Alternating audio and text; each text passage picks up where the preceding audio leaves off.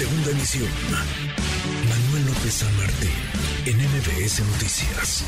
Le agradezco y qué gusto recibir en cabina, en esta cabina improvisada que tenemos acá en Mérida, Yucatán, al doctor Alejandro Valenzuela, el director general de Banco Azteca. Gracias, Alejandro, por estar acá. ¿Cómo te va? Al contrario, Manuel, muchas gracias por tenerme en tu gracias, programa. Muchas gracias. Un contexto retador, retador en el mundo sobre todo, eh, porque hay nerviosismo, porque hay incertidumbre derivada particularmente de la quiebra de un par de bancos en los Estados Unidos. ¿Cómo anda la banca?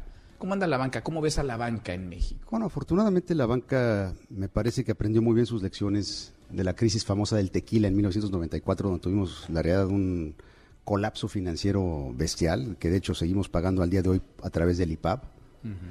Eh, colapsó el sector financiero, hubo que entrar un rescate que fue muy doloroso, eh, muchos de los bancos quebraron.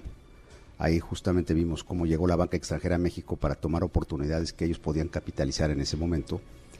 Y la realidad es que la banca fue aprendiendo eh, lo que sí se tenía que hacer de la pa- o a la par o de la mano con el regulador. Entonces, me voy a ese, ese entonces porque, pues digamos, esto es muchas veces como aprendes, eh, con experiencias dolorosas previas. Y la primera prueba de ha sido, para contestar a tu pregunta, pues fue el 2008 cuando México tuvo que vivir con el resto del mundo la crisis famosísima eh, de las hipotecas en Estados Unidos y todo lo que tuvo que ver con el sector eh, residencial, en donde muchos bancos eh, quebraron, particularmente en Estados Unidos, hubo que rescatarlos. Y la banca mexicana se comportó muy bien. De hecho, muchos de las subsidiarias mexicanas de los bancos extranjeros aportaron capital para rescatar a sus matrices, lo cual era el mundo al revés. Sí. Entonces, regresando a tu tema, pues obviamente sí se encuentra la banca bien, pero eso no implica que debamos estar vigilantes, que debamos estar cuidando los efectos de contagio, los impactos que pueda tener el nerviosismo, como tú acertadamente lo comentabas. Y tenemos que simplemente mantener la guardia alta, cuidando nuestras propias responsabilidades en cada una de las organizaciones, trabajando muy de cerca con el- los reguladores, pues para transitar esta marea alta que le podría llamar. Eh, claramente lo que pasó en Estados Unidos pues fue grave, tuvieron que intervenir con toda rapidez y con toda celeridad. El tema no se ha acabado. Eh, afortunadamente las secuelas todavía hacia México no se han resentido eh, en lo más mínimo, pero estamos en un entorno complicado, como tú lo mencionabas. Tasas de interés altas, mayor inflación, va a haber menor liquidez y muchos proyectos se vieron con un mundo que ya no es. Tan solo hace cuatro o cinco años el costo del dinero, ni siquiera un poco antes del COVID, el costo del dinero era prácticamente cero. Hoy tener dinero cuesta mucho.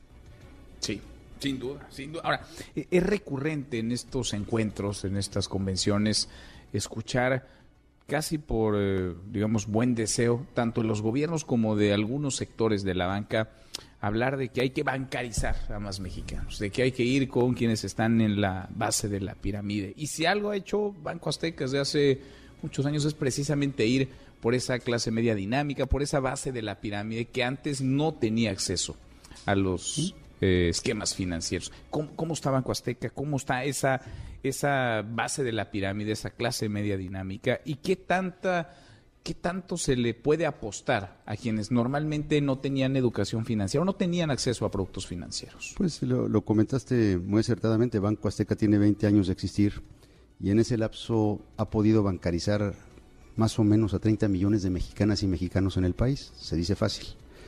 Hoy en día simplemente la aplicación que usamos en el mundo tecnológico, en el mundo digital, tiene 20 millones de usuarios, Pues son 30 millones de individuos que hemos bancarizado. que no estaban en el sistema no estaban, la gran que mayoría no de tenían una cuenta de ahorro, que no tenían su dinero en un- una institución Prácticamente financiera. de esos 30 millones de mexicanas y mexicanos, el 80% fuimos su primera experiencia bancaria, formal. Eh, entonces, bueno, pues es un banco que ha tenido esa vocación de compenetrarse a Y la... no le ha ido mal a Banco Azteca apostando por, No, por ellas. al ellos. contrario, al contrario. eh, eh, hemos entendido muy bien una realidad de nuestro país donde hemos podido sumar. Y la banca gana cuando el cliente gana. O sea, a final de cuentas, el ciclo tiene que ser virtuoso. Un crédito llega a buen fin cuando se puede saldar y con el recurso que se utilizó para ese crédito se logran los objetivos de emprendimiento o simplemente de, consumo que haya toma- ha tenido a bien eh, llevar el, eh, el cliente. Regresando al tema que me platicabas, bueno, pues Banco Azteca, por ejemplo, durante toda la pandemia del COVID nunca paró. Estuvo permanentemente abierto y el crédito fue el único banco realmente en México donde observamos crecimiento y además de dos dígitos durante la pandemia.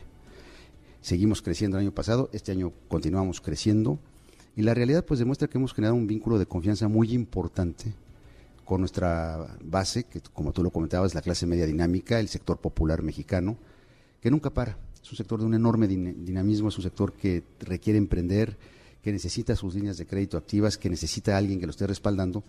Y también la realidad que... Y en el que se puede confiar también. Sin duda. Porque pronto hay quienes no le quieren prestar porque piensan que no les van a pagar. Bueno, es que el primer acto, cuando tú das un crédito, la palabra es creer. Yo creo en ti, crédito. Como cuando también te fío, tengo fe en ti, te estoy fiando. Entonces aquí hay un tema en que pones sobre las cartas en la mesa de que te voy a dar la posibilidad de creer o confiar en ti. Entonces la banca nace de ese, de ese tema. Particularmente muchos de los créditos que damos en Banco Azteca son créditos personales, quirografarios. Esto es a la confianza que le estamos eh, dando a ese individuo que nos está pidiendo los, los recursos Obviamente checamos elementos porque no es nuestro dinero lo que estamos intermediando mayoritariamente. Y con ello, bueno, pues hemos logrado algo que es ganar, ganar y nos sentimos muy satisfechos, si bien todavía muy retados porque hay mucho por hacer. ¿Qué sigue? ¿Qué sigue para la banca? ¿Qué sigue para Banco Azteca? ¿Qué sigue, digamos, en este contexto que, que describes global y, nacional? Bueno, global hay que estar alerta. el, horno no está para bollos. Eh, tú acabas de denunciar una serie de conflictos que se ven por todos lados. Hay tensión, se genera desconfianza, el incremento de tasas de interés les cambió la dinámica a muchos negocios, hay que estar alerta. En términos de nuestro propio mercado, bueno, pues acompañarlos, cuidar mucho que esos créditos eh, lleguen a buen puerto, que sigamos creciendo a un ritmo que nos es gerenciable, que no, no tomemos riesgos indebidos, cuidar mucho el balance del banco, eso lo hemos hecho permanentemente.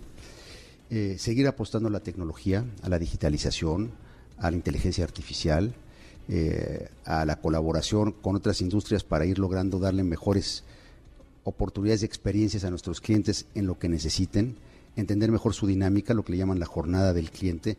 Toda esta tecnificación a la par de también continuar proveyendo nuestras tiendas Electra, que hay muchos de nuestras sucursales están presentes, donde la gente acude de 9 de la mañana a 9 de la noche todos los días del año, nunca cerramos, y eso es un gran diferenciador también con respecto a la banca tradicional. Pues sí, pues ha habido un crecimiento que estoy seguro continuará para, para el banco, para Banco Azteca, para Electra, para todo Grupo Electra y ni se diga para Grupo Salinas. Alejandro, qué gusto recibirte. Gracias por platicar. Al contrario, Manuel, muy buen día. Muchas gracias.